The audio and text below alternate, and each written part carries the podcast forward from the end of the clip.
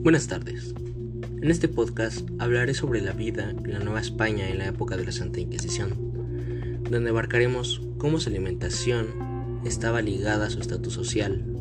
sobre las actividades económicas y sobre Sor Juana Inés de la Cruz. El primer tema a tomar en cuenta es el comer en la Nueva España, tomado de un artículo del Instituto de Investigaciones Dr. José María Lismora,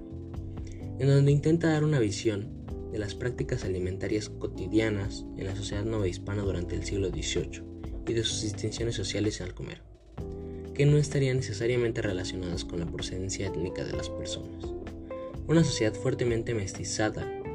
como la hispana en el siglo XVIII, habrá propiciado que los grupos privilegiados, especialmente los centros urbanos,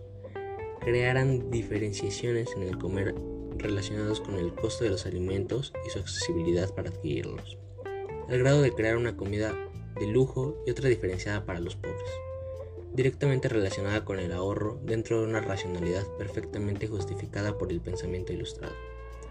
La metodología empleada tiene sus bases en la historia material y en la historia de la vida cotidiana para ello se recogieron fuentes manuscritas e impresas, a través de las cuales intentó recrear la lenta dinámica de los mismos entornos naturales,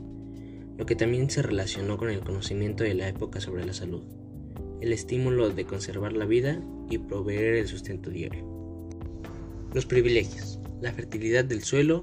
granos, carnes y frutas, lo dulce, los estimulantes y los condimentos.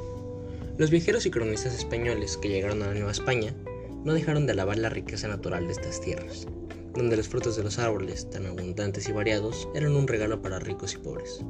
Estos comentarios no solo fueron producto de la fascinación inicial por el nuevo mundo descubierto en el siglo XVI, sino que esta percepción continuó en los siglos posteriores. Por ejemplo, Fray Francisco de Ajofrín recorrió los territorios novohispanos durante el, el año 1763 y no dejó de reparar la abundancia de los frutos regionales, la fertilidad de las semillas y la multiplicidad de los huertos y granjas que encontraba a su paso, tanto por tierras frías y calientes, a simple vista aparecía en la Nueva España. No había que prever la forma de alimentarse, al menos en un montón de rigurosos como en Europa. La fertilidad de las tierras novohispanas es un tema que fue tratado seriamente por los sabios de fines de la época colonial, entre ellos Abad y Keipo y el más conocido Alejandro de Humboldt, para quien la productividad del trigo era superior 5 o 6 veces más a la de Francia. Calculó como producto medio entre 22 y 25 granos por uno en diversas haciendas, siendo las más generosas las de Choula, Puebla, Enaclixco y Sellara. Gran parte del Bajío y también en los obispados de Michoacán y Guadalajara, donde su productor era de 22 a 30 por uno. Dichas observaciones no eran puro optimismo. Si las confrontamos con los estudios de Van Bat, para la Europa del siglo XVIII, donde la productividad de las zonas más fértiles localizadas en Francia e Inglaterra demuestran un rendimiento, de la simiente de 1 a 3 como mínimo y de 1 a 10 como máximo,